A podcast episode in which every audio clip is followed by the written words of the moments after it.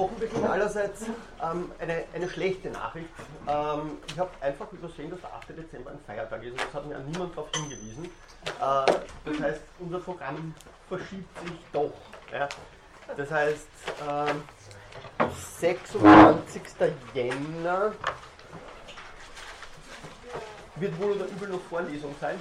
Ähm, sonst komme ich einfach nicht durch, weil ich mir ohnehin ein bisschen zu verheddern tendiere. Das heißt aber auch, ich muss einen Prüfungstermin finden. Hm. 29. oder 30. Also das heißt ganz zu Ende der ersten, der letzten Semesterwoche. Spricht da irgendwas grundsätzlich dagegen? Ich sage vielleicht, der zweite Termin wird am besten wohl am Montag stattfinden, am 2. März. Ähm, da habe ich nämlich zumindest den Raum ja, fix. Das ist mal ein Vorteil. Also ich weiß eh noch nicht, wie das mit dem 30. aussehen wird. Aber Montag, der 2., 3. wird auf jeden Fall die Prüfung da sein. Das März. andere. März. März, ja, März. Äh, und 30. Jänner, das muss ich noch rausfinden. Ich hoffe, es sind alle auf der auf der E-Mail-Liste, beziehungsweise es steht auch. Geht gar nicht. Nein, nein. oder? Jänner. 30. Jänner ist der erste Prüfungstermin. Ähm, das ist ein Freitag in dem Fall jetzt. Ähm, weil eben der 26. noch Vorlesung sein wird. Und der zweite Prüfungstermin ist dann der 2. März, hier zur selben Zeit. Äh, es gibt, wie gesagt, einen 3. und einen 4. Sollte also genug Zeit für alle sein. Ich werde schauen, dass es zur selben Zeit ungefähr. Ja, das ist, jetzt, das ist wirklich Unmut. Ähm, es sind sicher andere Termine, ja, Ja, ich ja. weiß es. Ja. Man hat sich ja den Wochentag freigehalten, wo die Vorlesung ist. Mhm. Nur mir ist äh, aufgrund der Erkrankung letztes Erachtens der 2. Februar ist ein Sonntag. Achso, das ist erste Februarwoche, also da sind sicher viele dann nicht Na, da. das ist auch schlecht, Ja. ja. Ich meine, das könnte man natürlich theoretisch machen, dass wir den ersten Prüfungstermin splitten. Also das heißt, dass ich einen ersten ansetze am 30. und einen dann in der ersten Februarwoche. Ähm, Wäre das von Interesse? Also durchaus für einige. Wann wäre circa der dritte Termin? Nur ungefähr. Da gibt es irgendwelche Richtlinien, ich weiß es nicht auswendig. Ähm, ich glaube am Ende des kommenden Semesters dann. Aber das, das ist eine Mutmaßung. Okay. Ähm, also dann gibt es einen ersten Prüfungstermin am 30. Bleiben wir dabei. Wir können den auch ganz anders ansetzen. Wir können auch sagen 8 Uhr Auch nicht gut. am Abend. halt. Nein, äh, aber wir können, wir können vom. Ähm, wir, machen wir einen Prüfungstermin, einen ersten zu einer normalen Zeit. Also, das ist noch die Prüfungswoche, ich weiß.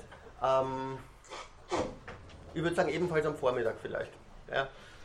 Ähm, oder was haben wir? 11.30 Uhr können dann 12 bis 13.30 Uhr oder so. Oder 11.30 Uhr bis 13 Uhr, damit es keine Verwechslungen gibt. Und den zweiten dann gleich am Montag, erster Ferientag sozusagen, für die, die in der Prüfungswoche schon übervoll sind. Und da könnten wir, also da gibt es kein Problem mit einem freien Hörsaal. Da können wir machen 15 Uhr oder 9 Uhr. Was will die Mehrheit? Früh oder spät? Spät. Spät. Ähm, 16 Uhr.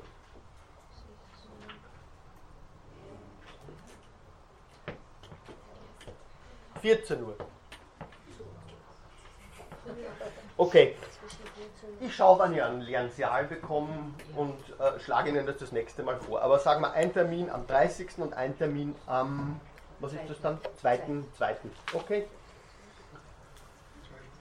das ist zwei, ne? Der zweite Termin.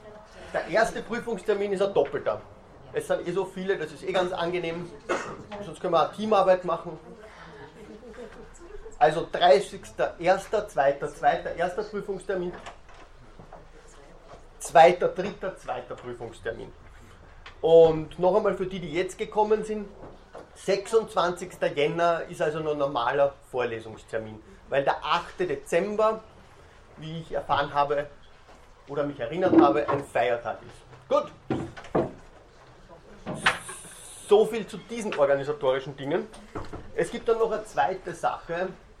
Ähm, mir haben mittlerweile einige angeschrieben, die gefragt haben, ob es nicht, also wenn nicht das Skriptum so doch irgendwas textuell gibt, ähm, um sich sozusagen weiterhandeln zu können, ja, durch, die, durch die Vorlesung durch, ob ich sozusagen nicht einen Leitfaden habe. Ich habe dann wirklich einen Leitfaden, ich schreibe eigentlich jedes Mal zum nächsten Mal was Neues, aber ich greife auf was zurück ja, und ich kann Ihnen das hoffentlich im Laufe des Semesters noch anbieten, nämlich auf ein Buch, das ich fertiggestellt habe und es sollte als E-Book jetzt irgendwann erscheinen. Ja.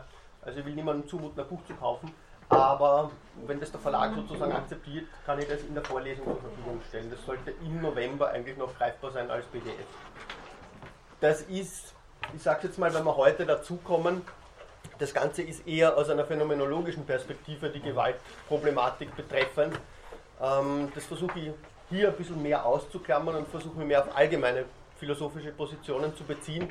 Aber wir werden heute sehen, dass es eine Schlagseite gibt. Das, werde Ihnen erklären, wieso ich denke, dass ein phänomenologischer Zugang zur Gewaltproblematik eigentlich äh, gegenüber anderen philosophischen vielleicht tragfähiger ist.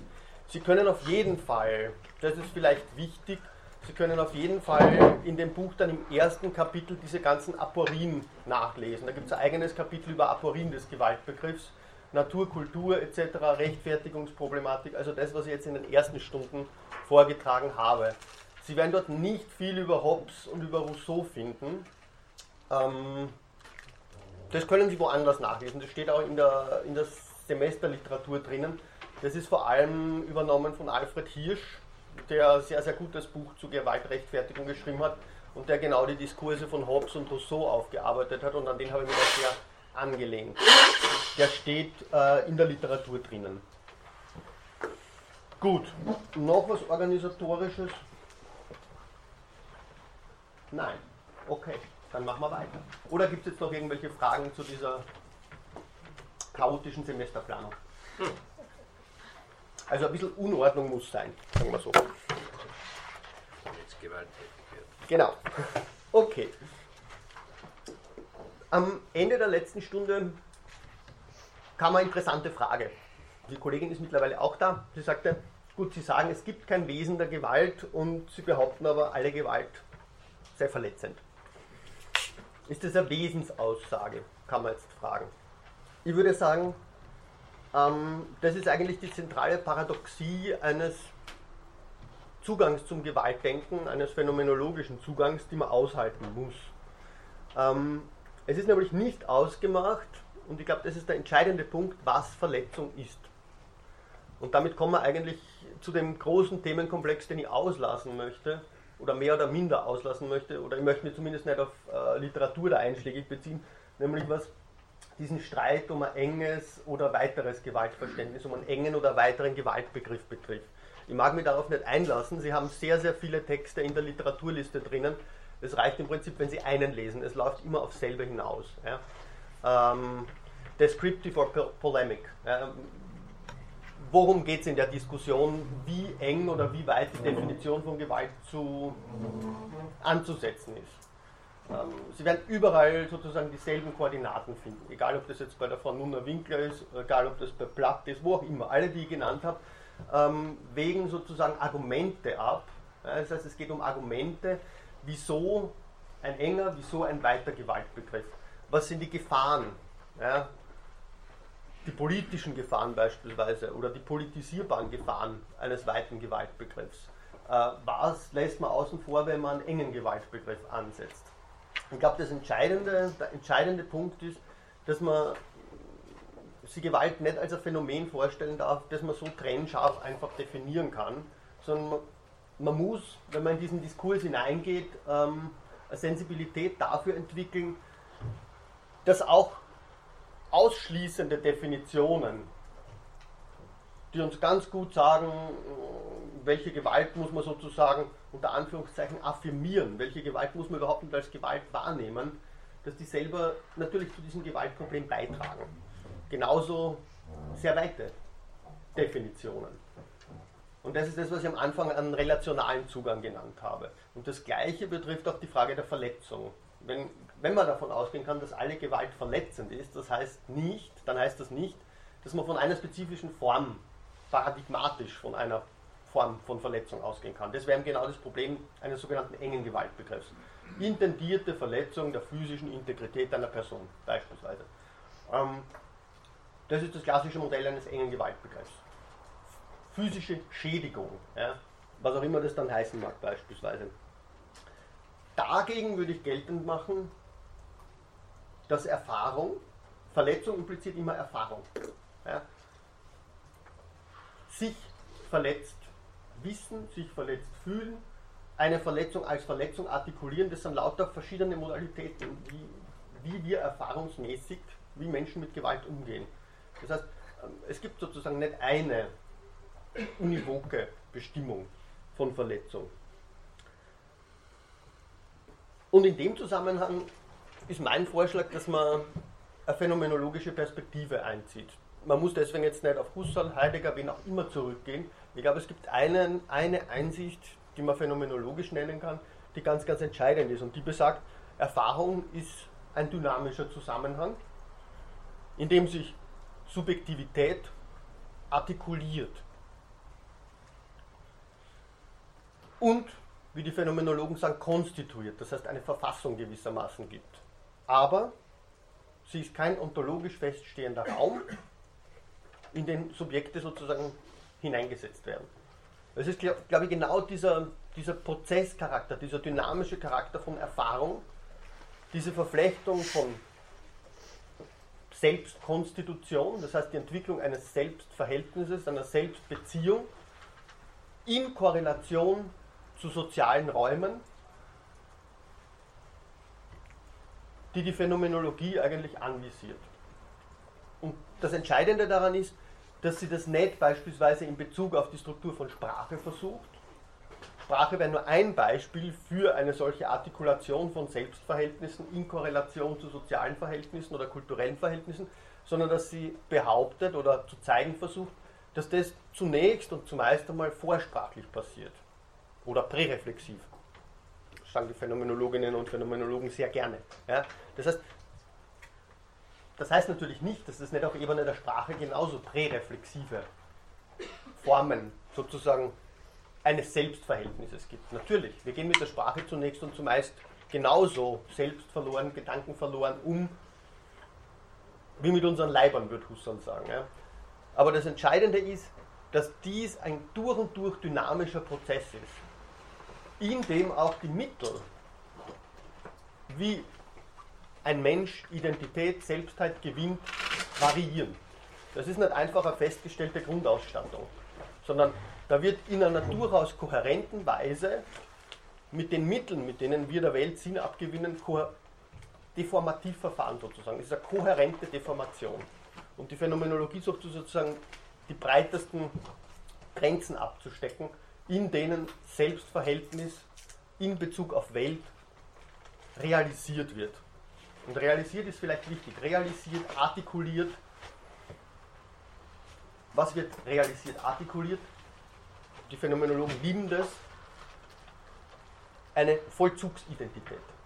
Das heißt, es gibt nicht irgendeine sozusagen ontologische Kategorie von Selbstheit, sondern das ist ein prozessuales Geschehen. Paul Ricoeur hat dafür die sehr, sehr schöne Unterscheidung von Selbigkeit und Selbstheit, memete ipseite, entwickelt eigentlich, um zu zeigen, ja, was ein Mensch in seinem Selbstverhältnis ist, ist sozusagen nicht aus dinglichen Relationen abzuleiten. Und dieses Selbstverständnis wird auf verschiedene Art und Weise artikuliert. Bei Ricoeur ganz, ganz entscheidend die narrative Dimension. Aber die narrative Dimension ist sozusagen relativ, unter Anführungszeichen, hochstufige, höherstufige, höherstufige Dimension. Merleau-Ponty zum Beispiel würde sagen, die Art und Weise, wie Menschen leibhaftig immer schon mit der Welt in einem Verhältnis stehen, bevor sie darüber sprechen können. Das wäre eine viel, viel grundlegendere Art und Weise. Also es gibt verschiedene Formen, wie in diesem Zwischen- oder Widerspiel von Selbstkonstitution und Welt, Sinnwelten, nennen wir es einmal so, wieder aktiv eingegriffen werden kann. Das ist einfach kein feststehendes Verhältnis. Und dementsprechend ist auch, darauf wollte ich hinaus, die Erfahrung von Verletzung. Nicht einfach beliebig sozusagen zu definieren, auf der einen Seite. Sie ist aber auch nicht sozusagen paradigmatisch an einem Fall von Verletzung, an einem besonders augenscheinlichen Fall festzumachen, sondern Verletzung artikuliert sich in der Erfahrung als ein spezifisches Phänomen. Jetzt müsste man wiederum aufpassen. Sehr viele würden sagen, okay, die Phänomenologie ganz, ganz stark geht so auf eine erste Personperspektive zurück. Ist es dann nicht relativ willkürlich? Ist es nicht beliebig, was ich als Verletzung erfahre? Damit wird die Frage, glaube ich, spannend. Ja? Denn wenn das Selbst, wenn, wenn menschliches Selbstverhältnis ein Prozess ist, der sich nur in Korrelation zu einer Welt entwickelt, dann heißt es nicht, dass dieser Prozess sozusagen beliebig der Welt irgendeinen Sinn zuspricht. Ja. Man müsste dann unterscheiden zwischen verschiedenen Formen, wie, wie der Welt Sinn abgewonnen wird. Einerseits sozusagen die freie Vermöglichkeit des Ich, ja, den Dingen Sinn zu geben, aber die passiert laut der Phänomenologie immer schon in einem Horizont, in einem Horizont. Ja. Das heißt, es sind offen unbestimmte Möglichkeiten, aber in einem Horizont. Übergreifende Horizont wäre eben die Welt. Das heißt aber, dass diese, wenn man das so sagen kann, wie, wie soll man formulieren, diese Sinngebungsmacht des Subjekts keineswegs eine idealistische Fiktion ist. Ja? Es, es, ist nicht der absolute Geist, der da Einzug hält ja?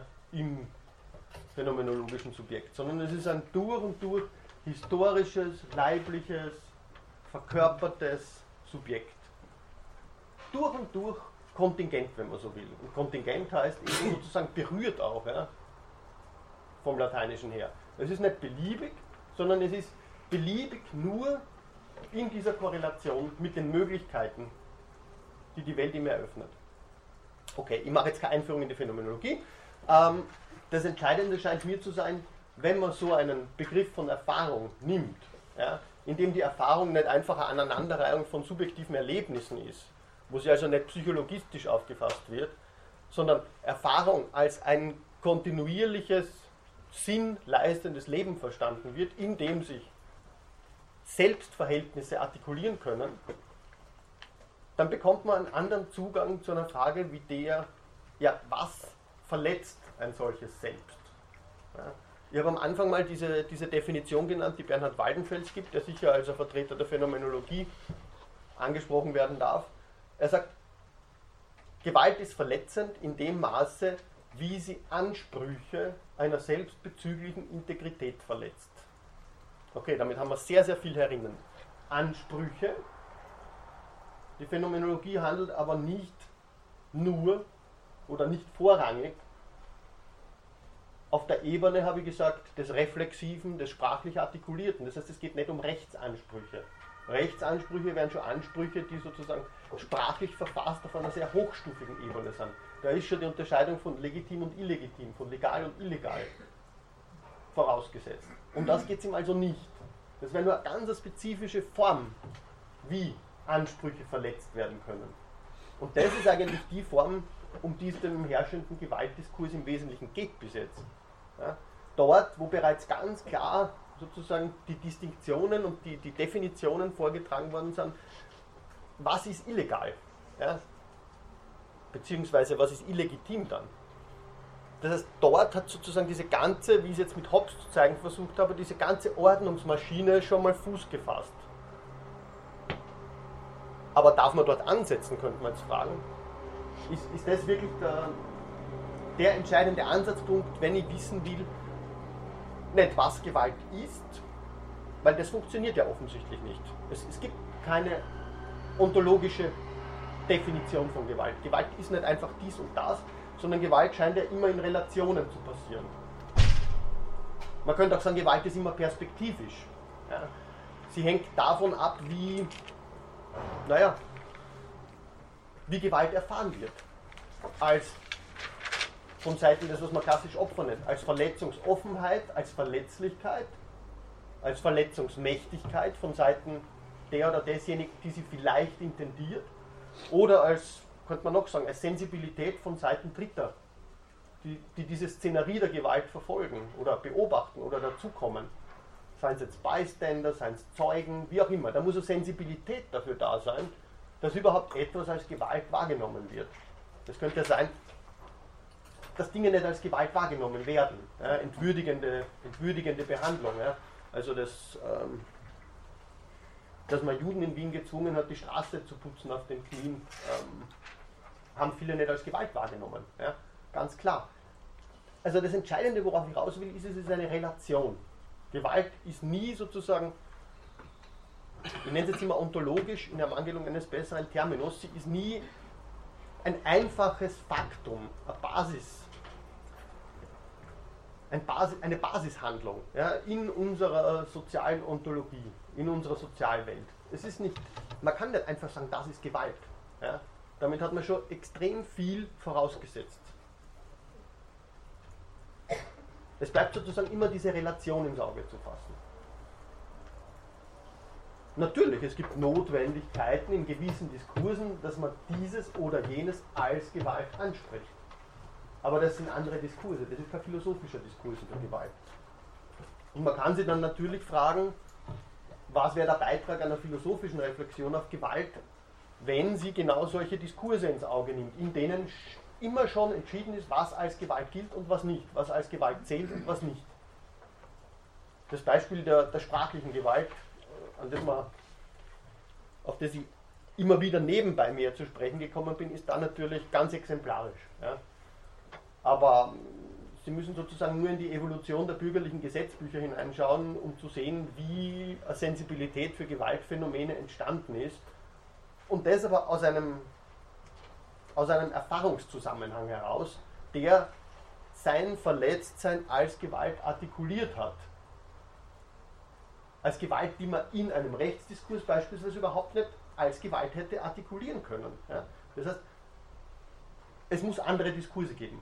Und vor allem muss es diese, diese, diesen Zusammenhang der Erfahrung geben, auf den diese Diskurse Bezug nehmen können müssen, um sich in ihrer diskursiven Definitionshoheit sozusagen beeinsprucht zu finden.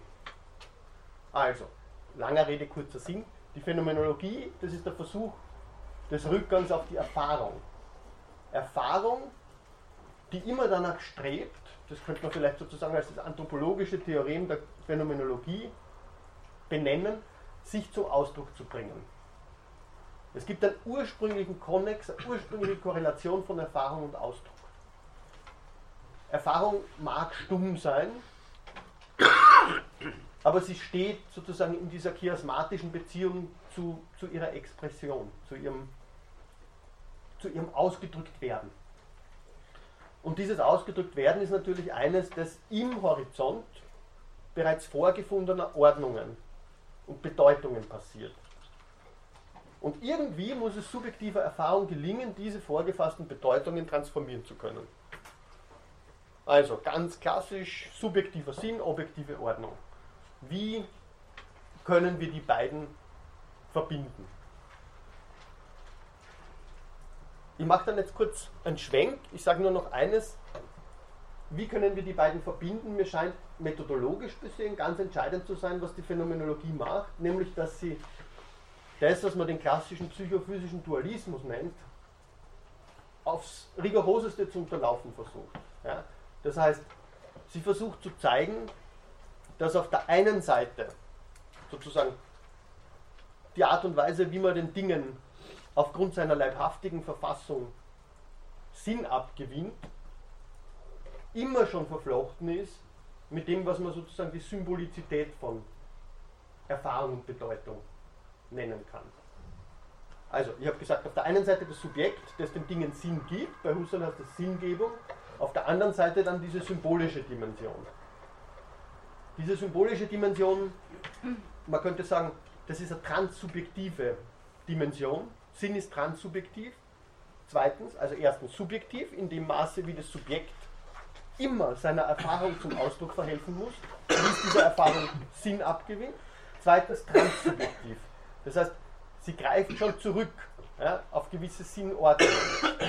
Und diese Sinnordnungen sind aber nicht irgendwie kosmologisch beispielsweise eben abgestützt oder kosmologischer Herkunft, sondern sie sind selber gestiftete Ordnungen. Merleau-Ponty nennt das die, die Institution, also die, Stift, ja, die Institution, die symbolische Institution oder symbolische Stiftung von Sinn. Man könnte das in Zusammenhang bringen mit, mit, mit Spielarten des Konstruktivismus beispielsweise. Ja. Der halt, würden die Phänomenologen sagen, sozusagen diese leibhaftige Dimension wiederum sehr, sehr stark außen vor lässt. Dort auf der anderen Seite, wo es um die reinen Bedeutungen geht, um die Transsubjektivität, die die Sprachphilosophie untersucht, da würde die Phänomenologie das gleiche geltend machen. Ja? Aber da ist schon enorm viel vorausgesetzt. Ja? Solcher Sinn kann sie nur für, einen, für ein Subjekt erschließen, das gegenüber der Welt bereits offen ist. Aber eben nicht nur sprachlich offen ist, sondern leibhaftig offen ist. Okay. In a nutshell, es gibt sozusagen für die Phänomenologie verschiedene Formen, wie Sinn und Subjektivität in Relation stehen. Erstens fürs Subjekt als ein Vermögen, als ein Können, ich kann. Zweitens als ein Geschehen der Sinnbildung, das in der Sprache passiert. Und drittens als ein Geschehen der Sinnstiftung, als ein symbolisches Geschehen. Und die Hypothese wäre, wenn man diese verschiedenen Weisen, wie wir sozusagen auf der Grundlage unserer Spontaneität und auf der Grundlage unserer Passivität gegenüber gegebenen Strukturen, wie wir der Welt und, und der Erfahrung Sinn abgewinnen, wenn man das so dreifältig betrachtet, dann bekommt man ein ganz, ganz anderes Verständnis davon, wie solche Selbstverhältnisse, in einem Subjekte eher Selbstverhältnisse, wie solche Subjekte, sagen wir es trotzdem, wie solche Selbst, Selbste ja, äh, verletzlich sind.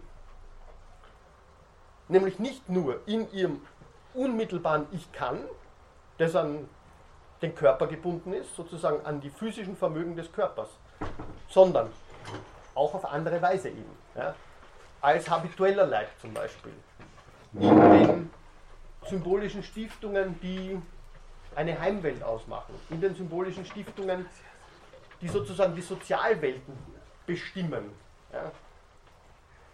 Weil das genau eigentlich die Selbstbezüglichkeit des Subjekts ausmacht. Ich werde das nächste Stunde nochmal von einer anderen Perspektive aus zu zeigen versuchen, nämlich mit Bezug auf Axel Honneth dann, der in seiner von Hegel und von George Herbert Mead inspirierten Sozialphilosophie zeigen wollt, möchte, lebt ja noch, äh, zeigen möchte, wie Subjekte als sich individuierende, permanent individuierende davon abhängig sind, dass sie von anderen anerkannt werden. Also Anerkennung als die sozialontologische Grundkategorie. Das ist genauso eine durch und durch relationale Bestimmung. Ich werde als selbstbezügliche Identität nur dadurch handlungsmächtig und überhaupt, ich bin, ich bin dadurch überhaupt nur in der Lage, ein soziales Leben zu führen, mich auf mich zu beziehen, wenn ich von anderen anerkannt werde.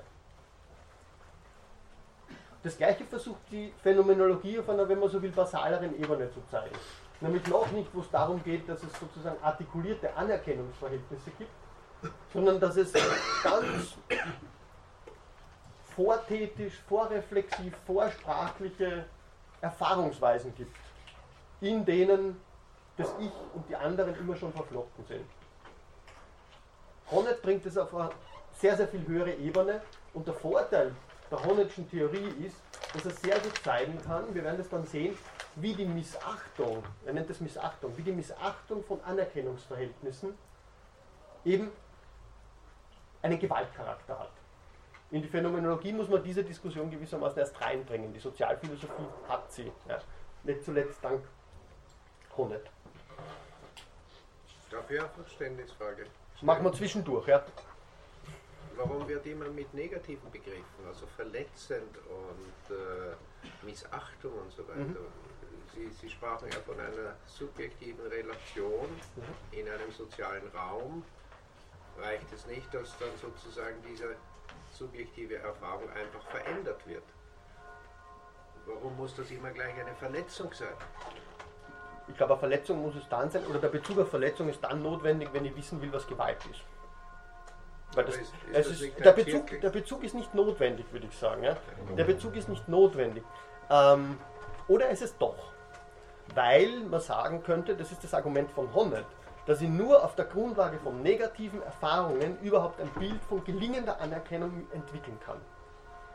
Also sozialpsychologisch mit Miet würde man sagen, nein, nur auf der Grundlage gelungener, harmonischer sozialer Beziehungen, die auf Beziehungen ähm, der Anerkennung beispielsweise auf emotionaler Ebene sind, wäre sozusagen entwicklungsgeschichtlich ein Begriff von Selbstheit, Individualität und so weiter zu entwickeln.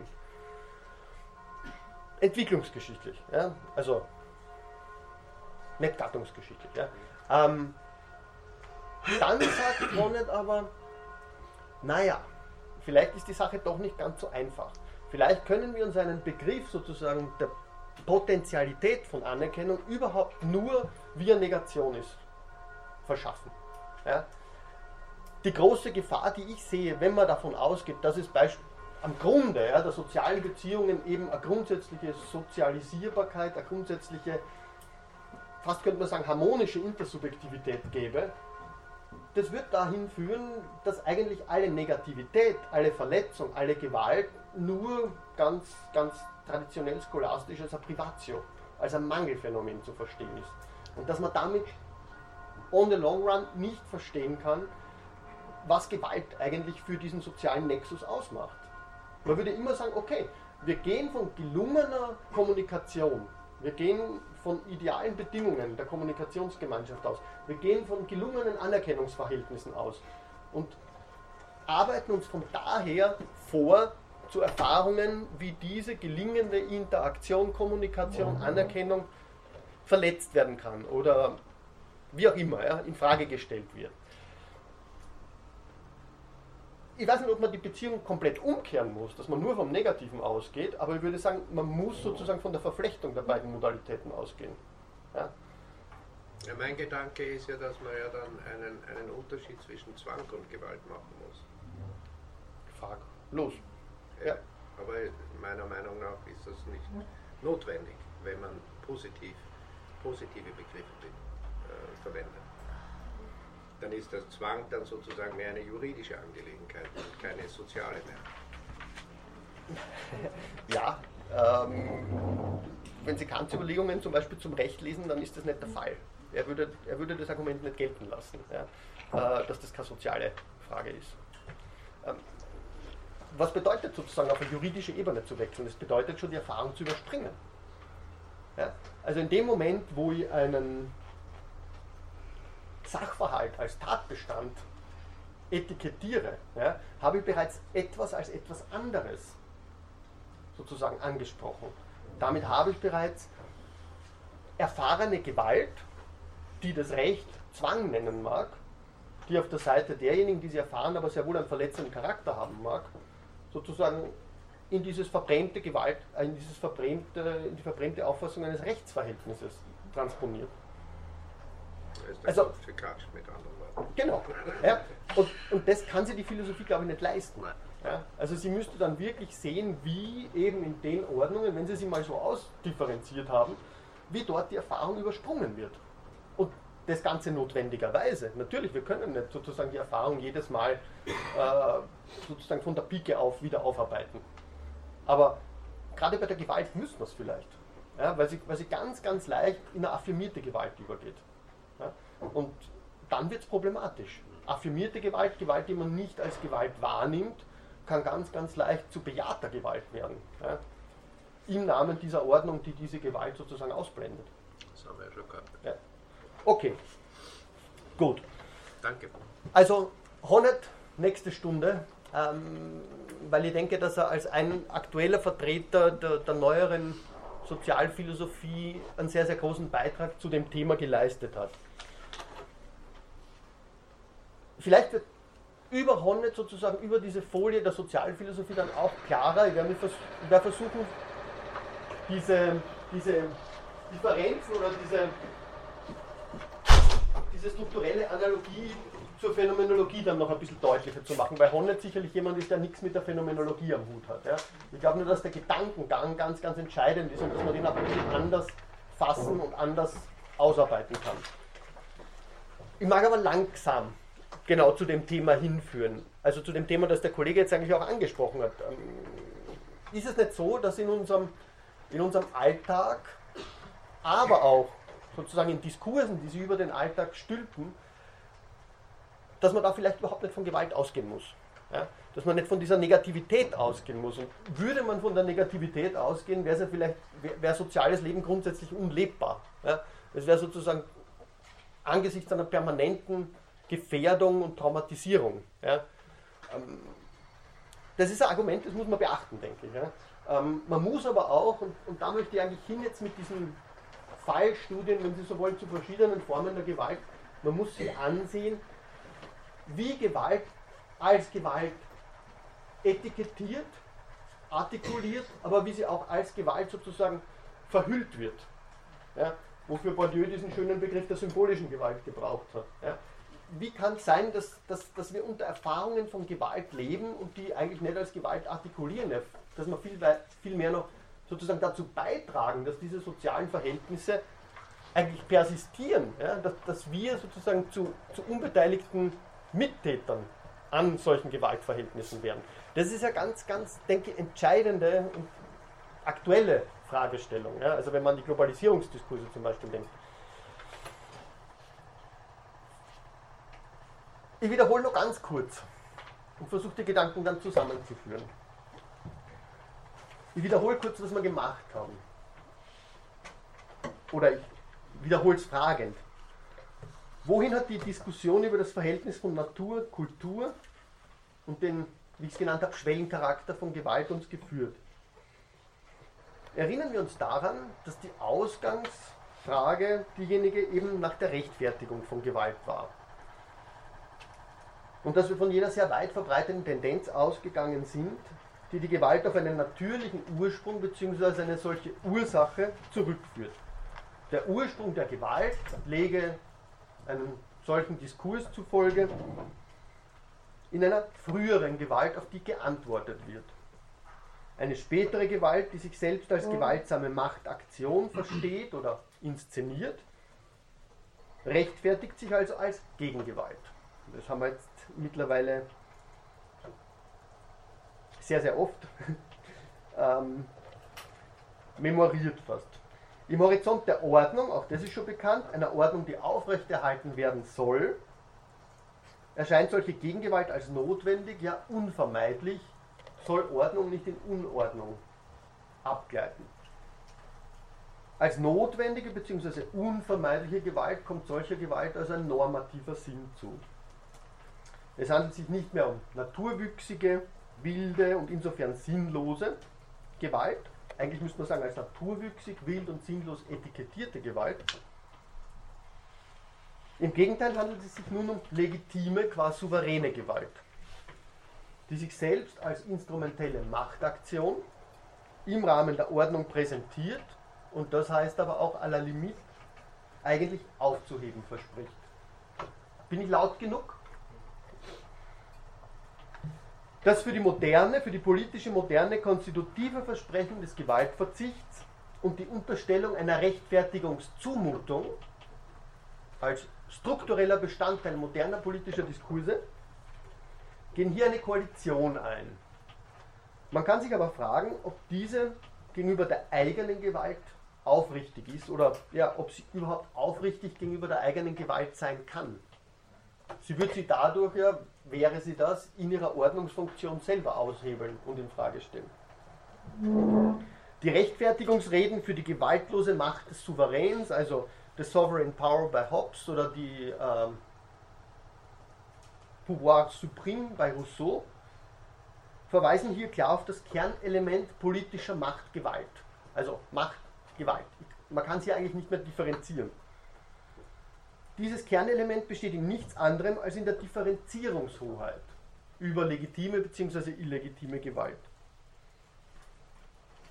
Nun wurde diese Differenzierungshoheit im politischen Diskurs der Moderne aber nachhaltig mit der Opposition von Ordnung und Gewalt eben in Zusammenhang gebracht. Daraus resultiert aber nicht nur eine Rechtfertigung legitimer Gewalt, und zwar im Namen eines besseren Lebens, in sozialer Homogenität, das ist das, was wir nicht nur bei Hobbes, sondern auch bei Rousseau gefunden haben, sondern auch eine weitgehende Ausblendung, und darauf habe ich heute abstellen wollen, bereits jetzt einleitend, eine Ausblendung der Erfahrung von Gewalt, die die Realisierung solchen Lebens einfordert. Sei dies in geschichtsphilosophischer Hinsicht, in funktionalistischer Hinsicht oder in einer prozeduralen Perspektive. Das wäre die Rechtsperspektive beispielsweise. Damit aber stehen wir eigentlich schon vor dem wirklich enormen Problem- und Themenkomplex, um den es mir jetzt in der Folge gehen wird. Um die Problematik des Gewaltbegriffs, um den es mir gehen wird. Ich habe gesagt, es geht mir nicht darum, nämlich nicht direkt, nicht frontal darum, die Definitionsfragen zu stellen, sondern zu sehen, wie, welchen Impact haben die, hat diese Frage auf unsere Erfahrung von Gewalt. Und das ist eine andere, eine andere Herangehensweise. Ich mag mich nicht in politiktheoretische, sozialtheoretische Diskurse einklinken und schauen, wie legitimieren die argumentativ einen engen oder einen weiten Gewaltbegriff, sondern wie ist in unserer gelebten Erfahrung, wie steht darin eigentlich die Gewalt immer schon auf dem Spiel, wie ist sie immer schon in diese Erfahrung eingearbeitet worden. Wir sind sozusagen je subjektiv verschieden je individuierte Gewaltgeschichten. Ja. Was bedeutet das? Wie haben wir diese Erfahrungen von Gewalt verarbeitet, sodass wir dieses als Gewalt wahrnehmen, jenes nicht? Das, das ist die Frage, die mich eigentlich interessiert. Und ich möchte sie dann jetzt in, in den nächsten Stunden heute schon beispielhaft eigentlich festmachen an verschiedenen Phänomenen der Gewalt.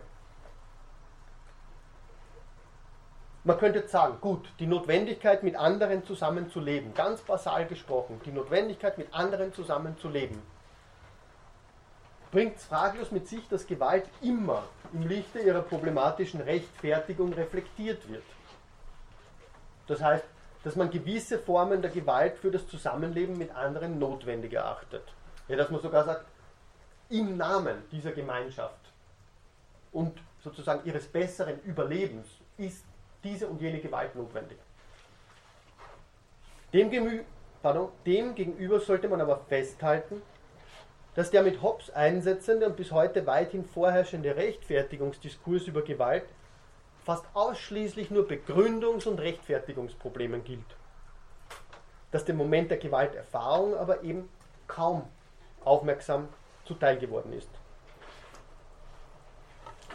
Diesbezüglich ein schönes Zitat von Burkhard Liebsch, der vielleicht im deutschen Sprachraum der Gewalttheoretiker im Rahmen der Philosophie zumindest ist. Er schreibt, von der Bewältigung einer Aufgabe oder der Aufgabe einer umfassenden Physiologie der Gewalt, wie es bei Ricoeur heißt, oder auch einer Phänomenologie, eher im alltagssprachlichen Sinn der Gewalterfahrungen, sind wir gewiss weit entfernt. Vielleicht wird sie sich niemals bewältigen lassen.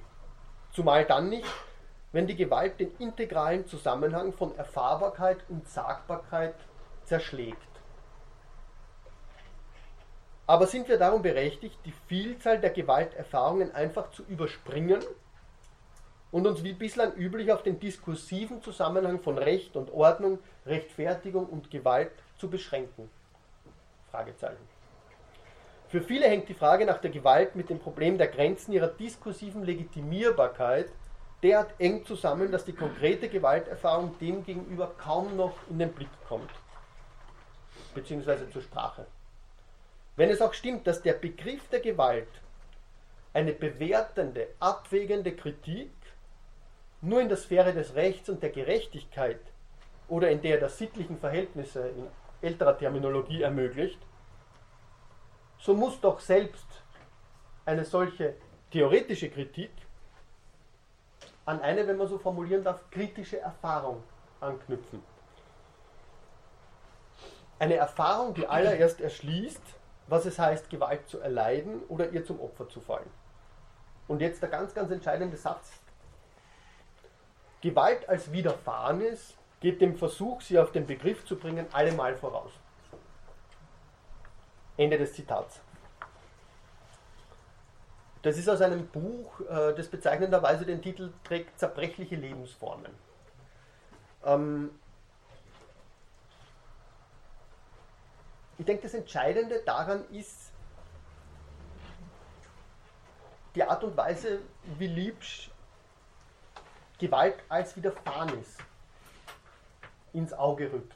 Und als Widerfahrenes, wie er da schreibt, dass dem Versuch, sie auf den Begriff zu bringen, diese verletzende Gewalt, allemal vorausgeht. Das ist eine ganz, ganz typische phänomenologische Begründungsfigur. Das, was mir widerfährt, nötigt mir eine Antwort ab, aber es kommt mir immer schon zuvor. Ja? Also die Gewalt in ihrer Gewaltsamkeit, in ihrer Verletzungsmacht, auf die treffe ich nicht einfach wie auf ein x-beliebiges alltägliches Ereignis, das sozusagen in meinen Interpretationsspielräumen immer schon eine adäquate Antwort hat. Es ist, es ist ein Ereignis, dem ich mich sozusagen erst stellen muss und auf das ich Antworten erst ausarbeiten kann, wenn es mich schon getroffen hat. Und es ist ein Ereignis, das in, in dieser, wie kann man sagen, Widerfahrenishaftigkeit in die Ordnung der Erfahrung selber eingreift. Also die Erfahrung muss erst die Kompetenz entwickeln, mit diesem Ereignis umzugehen. Bei Judith Butler lesen Sie in, in, den letzten Schriften, wie damit umgehen. Das ist vielleicht die entscheidende Frage. Es gibt zwei klassische Wege. Einerseits zurückhauen, ja, pauschal gesprochen, andererseits sich in Schweigen zurückzuziehen, ja, in die Passivität. Aktivität oder Passivität, ganz klassisch, traditionell, metaphysisch, philosophisch. Und Butler fragt, gibt es einen dritten Weg? Wie, wie kann ich mit diesem Ereignis, das mich immer schon überrascht hat, und zwar in einer traumatisierenden Weise überrascht hat, wie kann ich damit umgehen, ohne in diese, in diese schlechte Dichotomie zurückzufallen? Also entweder die Gewalt zu perpetuieren oder sozusagen vor der Gewalt, wie Levinas sagen würde, sozusagen zu kapitulieren, ja, in der Widerstandsverweigerung zu kapitulieren. Gibt es überhaupt einen dritten Weg? Kommt man aus diesem, aus diesem Dilemma, aus dieser Aporie überhaupt heraus? Ja? Das ist natürlich die Frage, wie, wie mit Gewalt umgehen, wie die Gewalt sozusagen, Heidegger würde sagen, verwinden. Man kann sie nicht überwinden. Ja? Wie, verwinden, vielleicht ist es der treffende Begriff. Wie, wie die Gewalt in soziale Ordnungen einbeziehen, die nicht entweder, die nicht dieses, dieses hell-dunkle, aber im Grunde nur dunkle entweder oder kennen. Das, das ist die Frage, um die es geht. Man könnte in dem Zusammenhang an die sehr grundsätzliche Kritik an dieser Ambivalenz denken, die Walter Benjamin schon sehr früh in seinem Text zur Kritik der Gewalt geliefert hat. Benjamins Kritik verschiebt ganz, ganz dezidiert die Koordinaten der Diskussion. Ihm ging es nicht mehr um eine Geschichte der Gewalt, die die Gewalt eben auf irgendwelche Ursprünge zurückzuführen sucht, um irgendeine Wesensbeschreibung, sondern es ging ihm eben um eine Kritik der Gewalt. Genauso wie Liebsch vorher von einer kritischen Erfahrung spricht. Wo, wo in der Erfahrung passiert sozusagen dieses Entscheidende? Benjamin wendet sich nicht unmittelbar der Problematik zu, dieser Problematik, sondern er bezieht seine Kritik zunächst auf den, wie er meint, irreduziblen Zusammenhang von Recht und Gewalt. Aber er unterscheidet. Er unterscheidet, wie er das nennt, eine rechtssetzende von einer rechtserhaltenden Gewalt. Während die erstere klar die im Zuge ihrer Etablierung sich vergessen machende Gewalt politischer Stiftungen betrifft, das heißt die Tatsache, dass jede Institutionalisierung eines politischen Gemeinwesens auf dem Abgrund einer irreduziblen Gewaltsamkeit beruht, ist letztere, die rechtserhaltende Gewalt, dadurch ausgezeichnet, dass sie im Wesen nach, wie er das formuliert, gespenstisch ist. Das ist ein Prädikat, das Benjamin dabei vor allem auf die Institution der Polizei bezieht und auf die Tatsache, dass gerade auch in einem Rechtsstaat, die Diskussion ist mm, kaum weniger aktuell, würde ich mal sagen, dass gerade auch in einem Rechtsstaat die Gewaltentrennung in manchen Rechtsinstituten schlicht aufgehoben werden kann. Das heißt, die exekutive Gewalt etwa im Anlassfall Gesetze präjudizieren kann und sei es dann auch in Demokratien, wie man hofft, mit bloß aufschiebender oder interimistischer Wirkung. Die rechtserhaltende Gewalt rechtfertigt sich dann aber in diesen Ausnahmefällen, indem sie das Gewande der rechtsetzenden Gewalt überstreift. Ein Gestus, der bis zur Ausrufung des Ausnahmezustandes gehen kann, über den ich letztens kurz mit äh, Giorgio Agamben, in Bezug auf Giorgio Agamben schon kurz gesprochen hatte und mit Bezug auf Karl Schmidt. Entscheidend an diesem Zusammenhang, diese Figur des Gespenstischen, ja, einer gespenstischen Gewalt, die sozusagen im morschen Gerüst des Rechts arbeitet. Entscheidend erscheint nun, dass die Auseinandersetzung mit den verschiedenen Formen und Gesichtern der Gewalt, auf die ich jetzt in der Folge näher eingehen möchte, nicht ohne Bezug auf diese Gewalt, auf diese gewaltsame, wenn man so will, Diskussion stattfinden kann. Also man kann nicht einfach sozusagen zu, wir machen ein anderes Kapitel auf. Ja? Ähm, man muss diese Diskussion, glaube ich, ganz, ganz zentral im Hinterkopf bewahren. Gerade Phänomene interaktiver Gewalt, nämlich, um die es mir im Folgenden jetzt gehen wird, gerade die Diskussion solcher Phänomene muss im Horizont des Diskurses über die Gewaltrechtfertigung ansetzen. Das heißt, wir werden das Recht nie los. Die Philosophie beschäftigte sich jetzt, wenn überhaupt, dann eher mit den geschichtsphilosophisch relevanten Gewaltphänomenen, vor allem mit dem Krieg, der uns später noch beschäftigen wird. Gewalt wurde und wird in diesem Zusammenhang jedoch in paradigmatischer Weise bei Hegel als ein objektives Prinzip verstanden, ohne noch als subjektive Erfahrung wiederum thematisch zu werden. Hegel sieht darin eine spezifische Form oder Ausprägung des Negativen, der Arbeit des Negativen, die, wie er es formuliert, das Vernünftigwerden der Wirklichkeit prozesshaft, ja sogar teleologisch, seiner Verwirklichung zuführen soll. Damit aber ist wiederum der Rechtfertigung dieser Gewalt in, in weltgeschichtlicher Perspektive Genüge getan. Ob so der Gewalt in ihrer umfassenden Bedeutung für die Konstitution von sozialer Wirklichkeit jedoch Rechnung getragen werden kann, wäre zumindest anzufragen. Ich möchte auf die spezifische Figur Hegels und auf seine sozusagen Gewaltrechtfertigung, seine dialektische Gewaltrechtfertigung äh, in Bezug auf den Krieg dann eingehen. Beziehungsweise nächste Stunde, wenn es um Honnet geht, der sich in dezidiert, dezidierter Fortsetzung äh, Hegelscher Gedankenfiguren bewegt. Zuerst interessiert mich aber eine andere Frage. Wo können wir nämlich ansetzen, wenn die Philosophie kaum irgendwelche oder zumindest keine systematische Diskussion und Reflexion zum Thema aufbietet. Die Disziplinen in den Humanwissenschaften, die sich dem Phänomen zuwandten, waren, vor allem ihrem eigenen Selbstverständnis folgend, andere, vor allem die Soziologie, die Kulturanthropologie, die Kriminalwissenschaft. In ihrer traditionellen Gestalt handelt es sich bei diesen Disziplinen, und das ist jetzt wiederum wichtig, um Ordnungsprojekte. Ordnungsprojekte, die die Gespenster von drohender Anomie, unerklärlicher Fremdheit und irrationaler Abweichung oder Devianz in einem methodisch fundierten Rahmen erklären sollten. Also das Ordnungsproblem, wenn man so will, ist auch ein Problem der Disziplinierung der Wissenschaften, beziehungsweise der disziplinären Unterscheidung der Wissenschaften. Es ist immer ein anderes Prinzip der Unordnung, ja, das es sozusagen abzuarbeiten gilt. Wie es bei Max Weber diskursbildend hieß, sollte deutendes Verstehen dabei die Grundlage für ein ursächliches Erklären sozialer Phänomene liefern.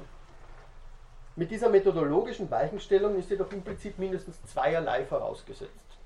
Erstens, dass der Primat des Verstehens von einem vorgefassten Subjektbegriff ausgeht, dessen Deutungsmacht er ebenso wenig in Frage stellt wie seine Subjektposition und auch, dass die Frage der Sozialität grundsätzlich im Raum der Selbsterhaltung des Subjekts gedacht wird.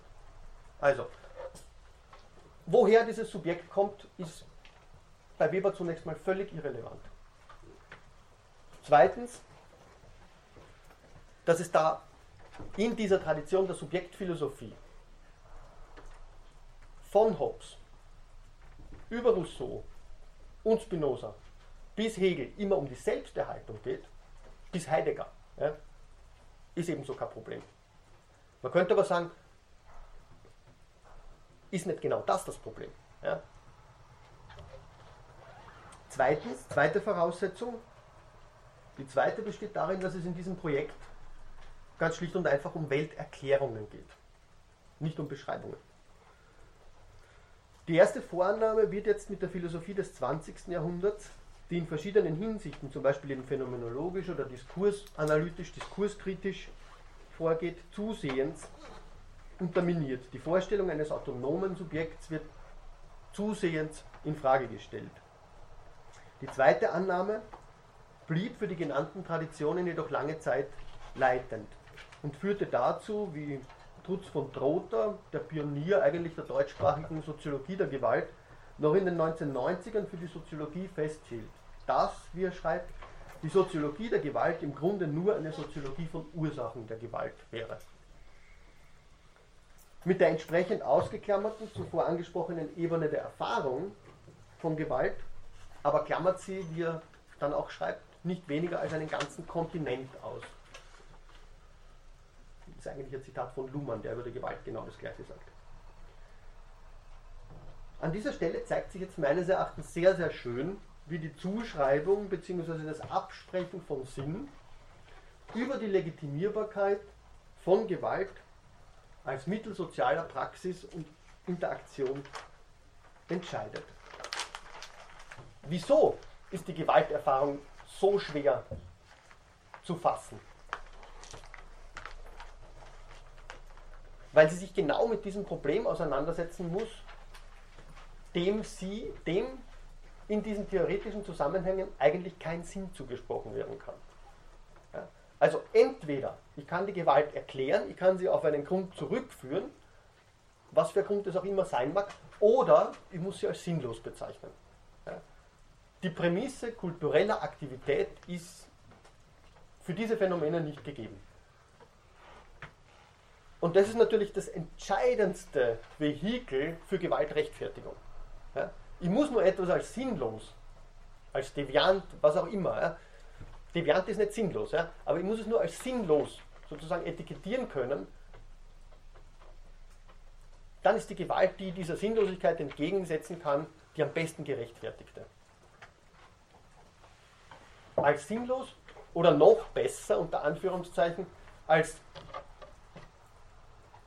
sozusagen für die Rechtfertigung, als ja, überhaupt nicht als Gewalt ansprechbar.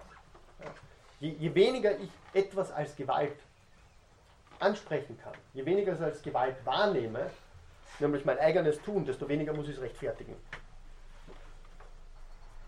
Ich mache vielleicht den Abschnitt fertig, weil der unmittelbar da anschließt, aber im Anschluss daran ist, glaube ich, ein guter Punkt. Ich möchte drei Erklärungsmodelle unterscheiden.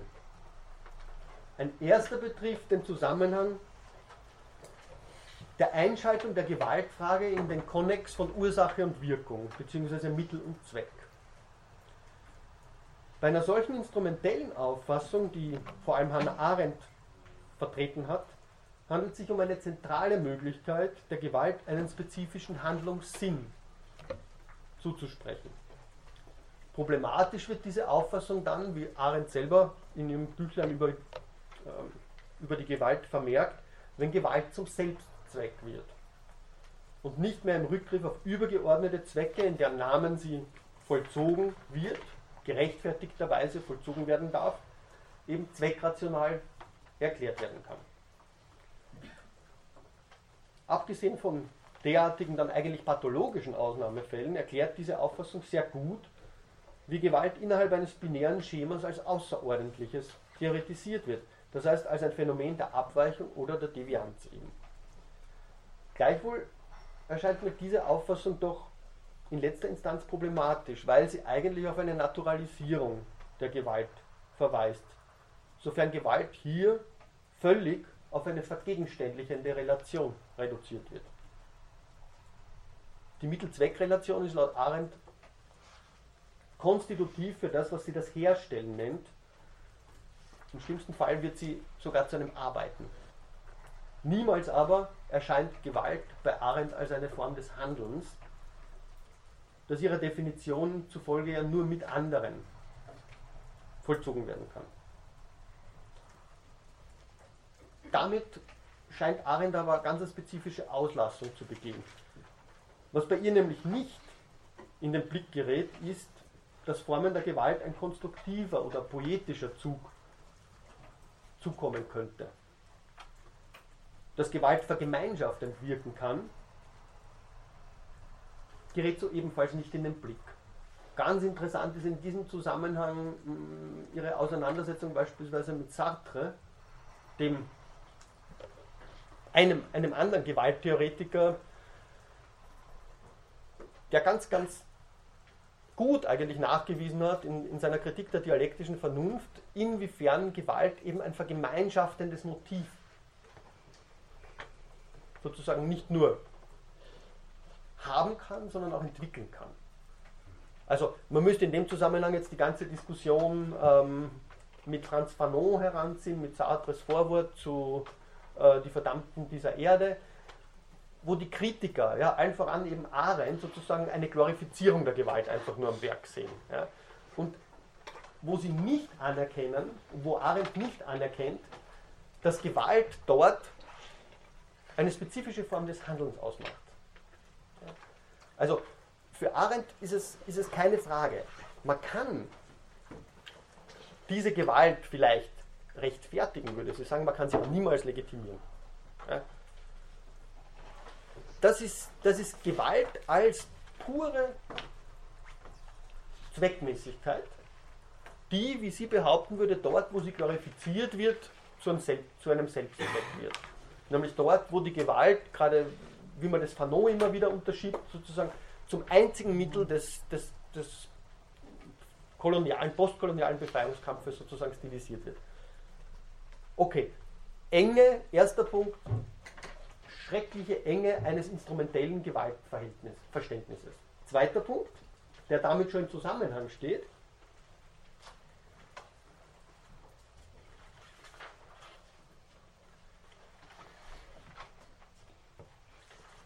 ein verwandter Erklärungsansatz. Dieser sieht den Sinn von Gewalt darin begründet, dass Gewalt eben, wir hatten diesen Zusammenhang schon, als Antwort auftritt und somit implizit auch schon gerechtfertigt ist. Da sie eben auf eine vorhergehende Gewalt oder Erfahrung von Verletzung antwortet. In erster Linie wäre in diesem Zusammenhang jetzt Gewalt als Antwort auf verweigerte Anerkennung zu nennen. Also der Honnet-Komplex nenne ich das jetzt mal. Betreffe diese nun, positionale Anerkennungsverhältnisse, die sie auf individuelle Erfahrungen beziehen, auf moralische, kommunikativ-interaktive Anerkennungsverhältnisse oder auch moralische oder auch emotionale Anerkennungsverhältnisse. Da gibt es mittlerweile eine ganze, eine ganze Schule dazu, die Bielefelder Schule der Gewaltintegration, die zu zeigen versucht, in wie vielen verschiedenen Formen solche Anerkennungsverhältnisse eigentlich zu reflektieren bleiben und inwiefern Gewalt als Antwort auf solche Verweigerungen verstanden werden kann. Das, das ist jetzt nochmal kurz vielleicht äh, ein Rückgriff auf Honnet, den ich vorher genannt habe, weil der in dem Zusammenhang ganz wichtig ist. Das, beziehungsweise wie die Individuierung des Menschen eben grundsätzlich als ein Prozess zu verstehen bleibt, in dem der Mensch eine praktische Identität nur erlangt, indem er sich der Anerkennung seiner selbst durch andere sicher weiß und zu versichern weiß, benennt eine zentrale Figur, eine zentrale Denkfigur in diesem Zusammenhang. Ein dritter, hier zu nennender Erklärungsansatz besteht schließlich darin, Gewalt auf eine Disposition zurückzuführen. Also Sie denken an Adornos Studien über den autoritären Charakter. Ähm, man könnte sagen, auf eine Disposition zurückzuführen sie also beispielsweise auf die handlungsleitenden Regime sozialstrukturellen Wandels oder eine genuine Kultur der Gewalt. Das ist eine sehr häufig anzutreffende Wendung, vor allem in der angloamerikanischen Theorielandschaft, eine Kultur der Gewalt, die als handlungsmotivierend ausgegeben wird oder funktioniert. Man könnte auch an Sutterlütis Theorie gewaltaffiner Interpretationsregime in diesem Zusammenhang denken, die gewissermaßen, wenn man das mit Hegel so formulieren darf, im Rücken des Bewusstseins ihr Unwesen treiben. Das heißt, ihre handlungsregulierende, handlungsmotivierende Funktionalität entfalten. Ebenso könnte man nochmal an Pierre Bourdieus Theorie des Habitus denken.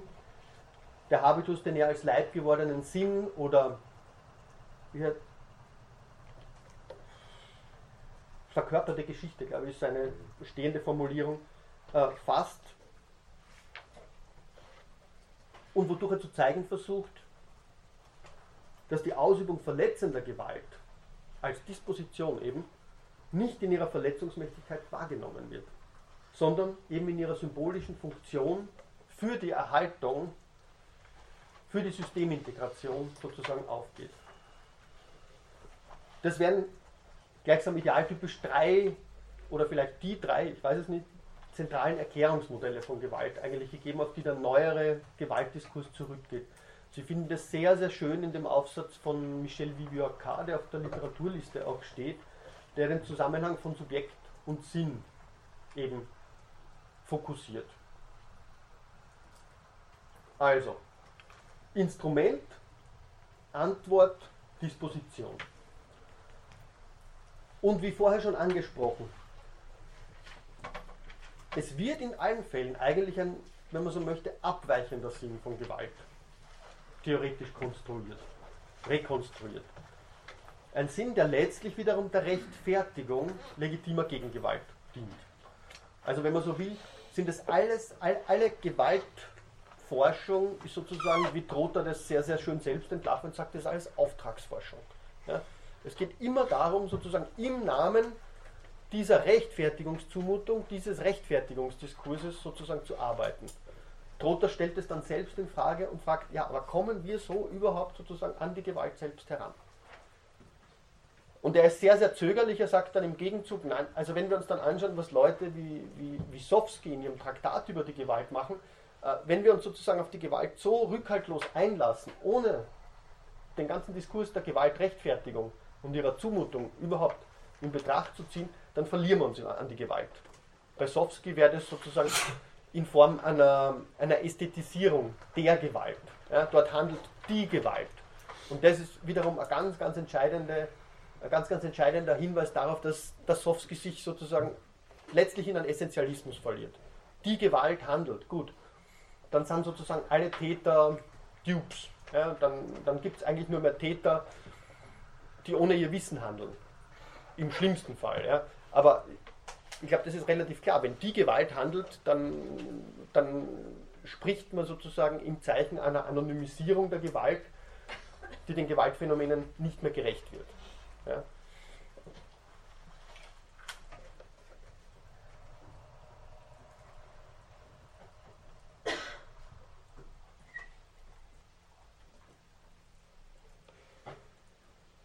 Gut. Ich glaube, ein entscheidender Punkt wird vor allem mit dem letzten ganz, ganz deutlich. Die Frage der Disposition. Die Frage, wie Gewalt als Gegengewalt sozusagen habituell vollzogen wird. Ohne dass da im Einzelfall überhaupt die Frage gestellt wird, was wird dabei überhaupt erfahren. Und im Gegenzug zu diesen drei Erklärungsmodellen dann dieses dieses Theorem ähm, oder eher diese, diese Auffassung, es gäbe so etwas wie eine sinnlose Gewalt. Das erscheint mir der, der Komplex zu sein, mit dem man sich auseinandersetzen muss. Einerseits Erklärung im Horizont dieser drei Erklärungsschemata, dieser drei Erklärungslinien oder im Gegenzug Etikettierung aller Gewalt, die nicht instrumentell ist, die nicht Antwort ist, die nicht aus einer Disposition stammt, als sinnlos. Interessant ist in dem Zusammenhang nochmal der, der schon genannte Sutta-Lütti, der auch auf der Literaturliste steht, ähm, weil er unterscheidet auf der einen Seite gewaltaffine Interpretationsregime, die sozusagen Gewaltkarrieren, nennt er das, ausmachen, ähm, was er sehr, sehr schön herausarbeitet, so wirklich im Stile der Grounded Theory, also auf soziologischer Ebene, und auf der anderen Seite dann das, was er intrinsische Gewaltmotive nennt. Das heißt, Motive, denen kein sozialer Sinn eigentlich zukommt. Ja, da geht es beispielsweise um den Genuss, da geht es um, um die Exzessivität der Lust, die der Täter am Leiden des Opfers hat. Da geht es um Erfahrungen der Außeralltäglichkeit, ja, was dann beispielsweise in Richtung einer Theorie der religiösen Gewalt weitergeführt werden kann. Aber entscheidend erscheint mir, wir haben Erklärungsmodelle und auf der anderen Seite diese Hypothese, sage ich jetzt mal, der Sinn Sinnlosigkeit. Ganz ein ähnliches Modell eben auch wie Vyokart, ja, der diesen Zusammenhang von Sinn und Gewalt genauso zentral fokussiert.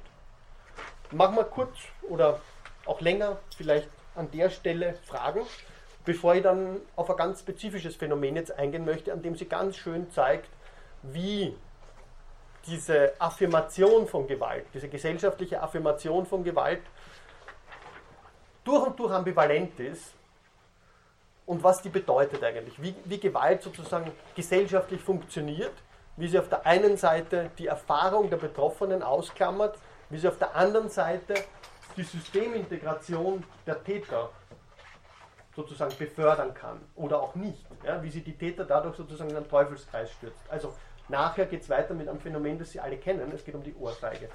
Deswegen vielleicht kurzer Schnitt, gehen wir zur Frage. Ich glaube, Sie waren zuerst jetzt. Ja, gerade im Zusammenhang mit, äh, mit dem, diesen drei letzten Begriffen, also äh, Gewalt als Instrument, als Antwort oder als Disposition, hat man in der gesamten Philosophiegeschichte ja schon diskutiert, ist aber das Böse genannt. Ist jetzt äh, Gewalt eine Unterabteilung des Bösen oder umgekehrt? Oder ist es das Gleiche? Das Gleiche ist es sicher nicht. Wo ist dann der Unterschied? Also genau deswegen hatte ich das zuerst angesprochen. Das Böse ist einer ganz, ganz starken Interpretationslinie der abendländischen Philosophie zufolge Privatio Boni. Es ist eine Beraubung, es ist ein Mangelphänomen. Und das ist die Gewalt sicher nicht. Aber die Gewalt kann auch recht böse sein. Das würde ich überhaupt nicht ausschließen. Die Gewalt kann böse sein. Ich würde sagen, sie ist genau dann böse und besonders böse, wenn sie sich nicht als Gewalt sozusagen selbst mehr reflektiert, wenn sie beispielsweise eben zur Arbeit geht. Ja? Also Sie brauchen an Himmler denken. Ja? Das ist keine Gewalt, sondern das ist eine Leistung für die Zivilisation, das ist eine große Überwindung, ja? das ist Arbeit.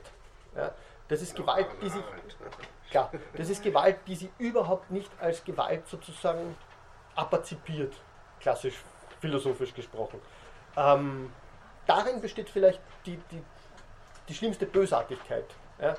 Ähm, das Böse ist eine sehr, sehr zwiespältige, mehrspältige Figur, kann man sogar sagen. Was die, Philosophiegeschichte hat nie sozusagen Böses, das um des Böses willen, um des Bösen willen getan wird, ins Auge fassen wollen. Das ist, das ist eine, eine Möglichkeit, die Kant ausgeschlossen hat. Das wäre das diabolische Böse. Ja? Ähm, klar, da gibt es Konvergenzen, da gibt es Zusammenhänge, aber so weit würde ich nur gar nicht gehen wollen. Also da, das wäre ein ganz eigener Diskurs nochmal, die Frage zu stellen, wie die Gewalt und das Böse zusammenhängen. Ich würde zunächst einmal sagen, die Gewalt ist anders genug, die Theorie des, der Privatio Boni in Frage zu stellen. Ja? Weil die Gewalt eben durchaus poetische, gemeinschaftsbildende, handelnde Züge trägt. Ja? Und sich nicht einfach nur auf ein pures auf ein pures Abfallprodukt sozusagen, das im Prozess der Zivilisation überwunden werden wird, zurückführen lässt. Nein, die ist sozusagen Teil des Getriebes und der Fabrik menschlicher Belange. Ja, Schmiermittel. ja vielleicht. Bitte. Das wird irgendwie ist das Gewalt immer, da, also was mir da ein bisschen argumentiert ist, dass Gewalt immer so was Außerordentliches vorausgeschaut hat. Aber wenn man jetzt eben an psychoanalytische Theorien denkt, die Gewalt ja als was Den Menschen sehen, wo ja sehr viel Akte, die man nicht als Gewalt sieht, ein gewalttätiges Moment haben, wie Liebe oder auch Essen, Mhm. scheint mir das doch ein bisschen reduktiv trifft nicht ganz, aber mir fällt kein anderes Wort. Mhm. Sie meinen jetzt der ganze Diskurs, Ja, den ich da genau, vorgestellt dass habe. Eben so immer in diesem weltbewegenden Ausmaß. Welt- Dass Gewalt da zu sehr mit diesem nach außen gedrängten innewohnende Mhm. Gewalt irgendwo und Mhm. die Gewalttätigkeit alltäglicher Handlungen betrachtet wird. Ich würde mal sagen, das ist, also abgesehen von der Psychoanalyse, ja, vergessen wir sie nicht, äh, trifft es sicherlich für sehr viele philosophische Ansätze zu, falls sie die überhaupt mit Gewalt auseinandergesetzt haben. Ja. Ähm, ich würde aber gleichzeitig auch sagen, dass es keineswegs ein Fremdkörper ist, ein völliger. Also Sie brauchen nur Sartre lesen. Gut, ich meine, Sartre war jemand, der die Psychoanalyse sehr gut kannte. Ja. Aber bei dem finden Sie natürlich hunderte Seiten über beispielsweise die die Verflechtung von Liebe, Erotik, Sexualität mit Gewalt. Ja, das ist ein Topos, der ähm, in der nicht philosophischen Gewaltforschung überhaupt nicht vernachlässigt wird. Ja? Also René Girard zum Beispiel, ja, in seiner Adaption der Psychoanalyse, vor allem in Bezug dann auf ähm, sozusagen die Verantwortung gegenüber diesem orgiastischen Motiv, was er dann als Religion fasst, wäre sozusagen das Herz der sozialen Verhältnisse. Er würde sagen, nein, man darf sozusagen überhaupt nicht übergehen. Man muss es im Gegenteil wirklich im Kern ausmachen. Ja? Aber ich würde eben sagen, das ist genau eine Problematisierung ja, des Diskurses, die die Philosophie so nicht geleistet hat. Ja? Also für die Philosophie gibt es entweder sozusagen diese Tendenz, ja, die Gewalt ist sozusagen eine Figur des Bösen, also diskutieren wir sie im Rahmen unserer Theoretisierungen des Bösen, oder, tja, was dann? Aber als so einen dezidiert negativistischen Ansatzpunkt ja, ähm, findet man so nicht ganz schnell in der Philosophie. Ja. Bei Sartre ist es vielleicht eine der Ausnahmen, Sartre ist vielleicht eine der Ausnahmen, weil er die Weisen des für andere Seins, in, in, in das Sein und das Nichts, ganz, ganz dezidiert im Angesicht dieser Ambivalenz thematisiert. Ja? Bei Sartre gibt es immer beides. Ja? Und es lässt sich nicht in einen gemeinsamen Dritten sozusagen aufheben. Also Sartres Dialektik ist immer gebrochene. Es gibt nur gebrochene Totalität bei Sartre. Es gibt, Sie werden nicht die Möglichkeit finden, dass die menschlichen Verhältnisse sozusagen übergreifend befriedet werden könnten. Nein. Also je später der Sartre, desto klarer. Die Kritik der dialektischen Vernunft und diese Ideen, dass der Mensch sozusagen zu einem praktisch inerten Prinzip der Geschichtsphilosophie wird, immer detotalisierte Totalität, das ist, das ist ganz klar sozusagen ein Hinweis darauf, dass Sartre zeigen wollte, es ist nicht einfach nur eine Mechanik der Gewalt, die unsere Interaktionen bestimmt, nein, das ist wesentlich mehr. Das, das, ist, nicht, das ist nicht einfach Me Mechanik aufgrund der Tatsache, dass man sich angeeignet hat, dass es instrumentell ist. Nein, es wohnt sozusagen im Kern der Subjektivität. Aber gut, für die Integration der Psychoanalyse, und man muss ja immer sozusagen die Frage stellen, was das Verhältnis von Philosophie und Psychoanalyse ist, ähm, Schlechtes. das wäre spannend, ja, aber da fehlt mir die Kompetenz einfach. Ja. Sie hatten sich gemeldet und. Nein? Nein. Sie? Irgendwer hat sie da. Na gut, dann bitte. Ja, in Bezug auf das gerechtfertigte Antwortverhalten, da hat Judith Butler ja in dem Raste des Krieges, wo sie vor allem auf 9-11 da Bezug nimmt, äh, die äh, prinzipielle Betrauerbarkeit jedes Mhm. menschlichen Lebens ja äh, genannt und, und, und diese, dieses Antwortcharakter, äh, diese, diese schnelle Antwort, da hat sie gemeint, dass es daran liegt, dass die Menschen die Trauer nicht aushalten und es eben nicht schaffen, sich äh, ihrer eigenen Verletz sich der Verletzlichkeit aller Menschen bewusst zu machen. Und das wäre das Verbindende, das dann äh, eben eine, eine Möglichkeit bieten würde, eben von einer schnellen Rache abzusehen, sondern eher die Grundlagen zu, anzuschauen, warum es dazu kommt. Gut, ich meine, der Diskurs von Butler ist durchaus auch ein psychoanalytischer Diskurs, das muss man zum einen mal sagen. Und zum zweiten, ähm, es bleibt bei ihr sehr viel doppeldeutig. Ja? Also das, was sie als diese, das, das klingt ja fast wie ein Universal, wie eine Universalie. Ja? Oder eine, man, man darf ja nicht mehr Universalie sagen, es ist ja keine Transzendentalie. Ähm, ein, eine Experientialie, diese Verletzlichkeit. Sie nennt es unser sozial-ekstatisches Wesen. Ja? Also diese Verletzlichkeit als etwas, das sozusagen nicht im Namen von Autonomie und Souveränität übersprungen wird, weil es immer schon etwas ist, das unsere Souveränität und Autonomie sozusagen gefährdet. Genau das wäre die Logik ja, des Kriegs gegen den Terror, das wäre das wär die Logik der Gewaltrechtfertigung. Ja? Es ist die Verletzlichkeit des Eigensten, die gilt es im Namen der Autonomie zu überspringen, aber die Frage ist, ob man so der Autonomie gerecht wird. Ja? Also Das ist, glaube ich, das ist, glaube ich, Ihre Frage. Ja? Also ich, ich glaube eher, dass sie eben da sagt, dass manche Leben gar nicht das Leben wahrgenommen werden, Klar. wie Guantanamo und Mhm, Klar, Abu Ghraib. klar. Wenn wir das täten, dann hätten wir ein Problem mit unserem Begriff von Autonomie und Souveränität. Ja? Das, das, das ist, glaube ich, der ganz, ganz entscheidende Punkt, den, den Butler macht. Ja? Ähm, die Frage ist nur,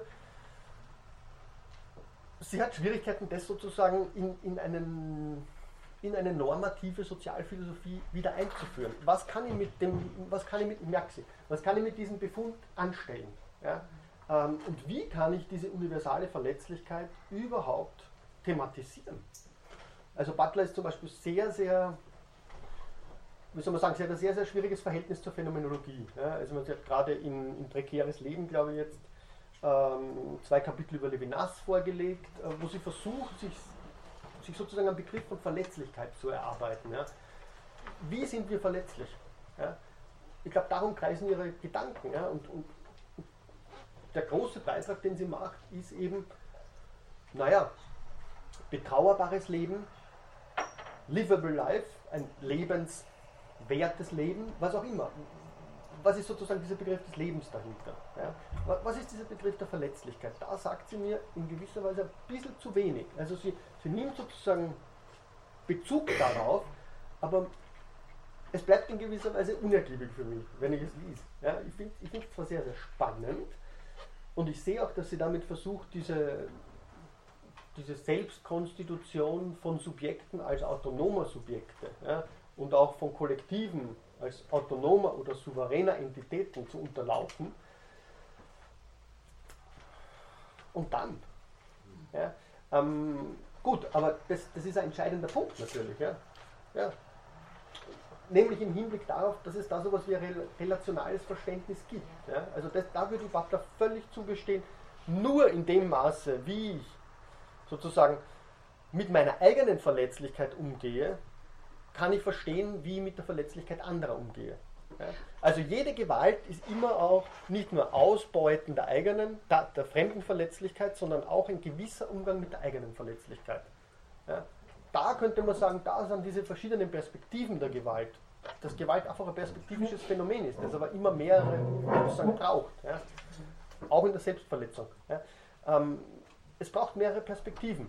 Aber diese Perspektiven werden nie sozusagen abgrundtief voneinander getrennt bleiben. In Bezug nämlich auf diese Verletzlichkeit. Die Frage ist nur, wie kann man diese Verletzlichkeit dann als ein, ein Thema, als ein kritisches Thema in den Gewaltdiskurs einführen. Ja? Ohne zu sagen, wir müssen mit Verletzungen leben. Ja? Ähm, was bleibt uns sozusagen jenseits dieser alltäglichen Gewalt, was, was bleibt uns angesichts dieser, dieser, dieser immensen Gewaltverhältnisse überhaupt über, als dass wir mit Gewalt leben. Ja? Und läuft das Ganze nicht wieder auf einen Diskurs der Selbsterhaltung hinaus. Ja? Wird Gewalt nicht, muss Gewalt nicht affirmiert werden, um der schlimmsten Gewalt zu entgehen. Ja? Also Derrida hätte es auch gesagt, ja, warum rette ich meine Katze? Verdammt nochmal, das verstehe ich nicht. Warum? Ja, warum nicht all die anderen Katzen? Warum nicht all die anderen Menschen dann plötzlich? Ja? Gewalt wird einfach affirmiert. Ich glaube, das ist der entscheidende Punkt. Ja?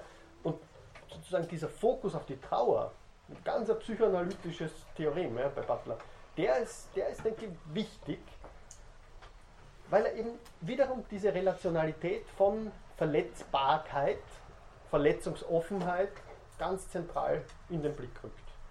Sie haben es jetzt, glaube ich, doch gemeldet. Ja, Dazu. Ich weiß nicht, inwieweit das schon diskutiert wurde, so explizit, aber ähm, wenn ich sage, äh, Gewalt ist notwendig zur, äh, ist immer schon äh, notwendig zur Vergemeinschaftung oder damit auch zur Konstituierung der Subjekte, ähm, ist es dann, ist dem, liegt irgendwie die Annahme zugrunde, dass, dass ähm, es fundamentale Widersprüche zwischen äh, Interessen gibt, oder? Fundamentale Widersprüche zwischen Interessen gibt es, glaube ich, immer. Das ist sozusagen Ja. das, Def das Definiens von, von Sozialisierung. Ja. Also nur indem ich sozusagen über etwas streite, ja, an, dem ich, an dem ich und der andere interessiert sind, komme ich überhaupt in ein soziales Verhältnis. Also das ist, das ist genau das, was bei Heraklit der Polemos ist. Das ist nicht einfach nur die bloße Gewalt, sondern es ist immer schon ein Band der Teilung. Aber das Interessante ist halt, wann ist ein soziales Verhältnis sozusagen ein politisches Verhältnis? Wann, wann ist sozusagen diese Beziehung der Menschen aufeinander nicht pure Gewalt, ja, sondern eben kommunikative Gewalt oder symbolische Gewalt. Na, in dem Moment, wo ich mich auf dieses gemeinsame X, das meine Gemeinschaft ausmacht, symbolisch beziehen kann. Ja. Das heißt nicht, glaube ich, ähm, dass es ein Konflikt beispielsweise um, um knappe Güter oder sowas wäre. Wenn Sie darauf hinaus wollen. Also ich glaube, jeder, jeder sozialen Beziehung kommt eine gewisse Gewaltsamkeit zu. Jeder politischen Beziehung insbesondere, weil sie eben Streit ist, weil sie sozusagen, ja, was ist es im Englischen, the art of compromise. Ja, wir, wir müssen einen Kompromiss über irgendwas finden. Ja. Ähm, der Kompromiss, der wird mir Zugeständnisse abfordern, die ich vielleicht als verletzend empfinde, ja, aber trotzdem steht sozusagen das Gemeinsame, die Idee der Gemeinschaft oder der Kommunikation höher als mein Recht. Oder ich stelle diesen Begriff höher. Und solange das funktioniert, ist die soziale Beziehung nicht pure Gewalt. Aber sie bleibt konfliktuell, klar. Da würde ich überhaupt kein, kein Problem damit sehen. Letzte Frage. Ich weiß nicht, ob ich mir jetzt eine Antwort gegeben habe. Ähm, mehr fällt mir dazu nicht ein. Ganz kurz. Nochmal bitte. der Rechtfertigung Ja. von Gewalt. Und zwar zum Beispiel, ja, äh, Robespierre, Maximilian Robespierre, äh, hat als einen, einen, einer der ersten äh, gegen die Todesstrafe als Anwalt legitimiert. Trotzdem hat er dann später die, ja, das, das war das Jakobiner-Regime für oder so. Äh, und, und es ist, äh, und, und, und äh, man immer wieder darauf angesprochen hat, hat er darauf gesagt, die Zeiten haben sich eben geändert. Oder Guantanamo, äh, Re- Reaktion auf, auf eine Gewalt, auf, auf Die natürlich unberechtigt ist. Äh, inwiefern äh, die Rechtfertigung? Äh, wie können Menschen wie Maximilian Robespierre sich selber das rechtfertigen, diese Gewalt? Das ist ein guter Punkt. Ich mache es wie das letzte Mal, nämlich da habe ich die Frage der Kollegin sozusagen mitgenommen in die nächste Sitzung. Ich würde das heute wieder so machen. Ähm, ich schließe aber nächstens mit der Ohrfeige an. Ja. Die Ohrfeige ist ein Phänomen, das wahrscheinlich viele kennen, wie auch immer. Ja. Ähm, und da geht ganz viel in die ähnliche Richtung. Ja. Also selbst die kleinste, die minimalste Gewalt sozusagen verlangt nach ihrer Rechtfertigung. Das ist genau diese Idee einer Rechtfertigungszumutung. Ja. Ähm, ich werde es versuchen, an so einem kleinen Fall, an dieser kleinen alltäglichen Gewalt zu zeigen. Und vielleicht können wir das dann ausweiten, weil, weil sozusagen die Indifferenz und die, wenn man so will, Anästhesierung gegenüber kleiner Gewalt, die führt sozusagen dazu, dass größere Gewalt in deren Zeichen immer schon als ein mögliches Mittel erscheint. Ja? Also die kleine Ohrfeige in, im Jahr 1933 implizierte immer schon, wenn man so will, den Zivilisationsbruch. Das heißt, dieses Rechtfertigungsmoment, das zieht sich natürlich durch. Ja? Es wurde verschiedentlich gerechtfertigt, wieso diese Gewalt. Aber die spannende Frage ist dann, darauf habe ich kurz hingewiesen, was, wenn überhaupt keine Rechtfertigung mehr notwendig erscheint? Das ist vielleicht die schlimmste Form der Rechtfertigung von Gewalt, weil die Gewalt dann sozusagen einfach zum Mittel des Sozialen selber wird. Aber lassen wir den nächsten den Hörsaal. Bis zum nächsten Mal. Danke.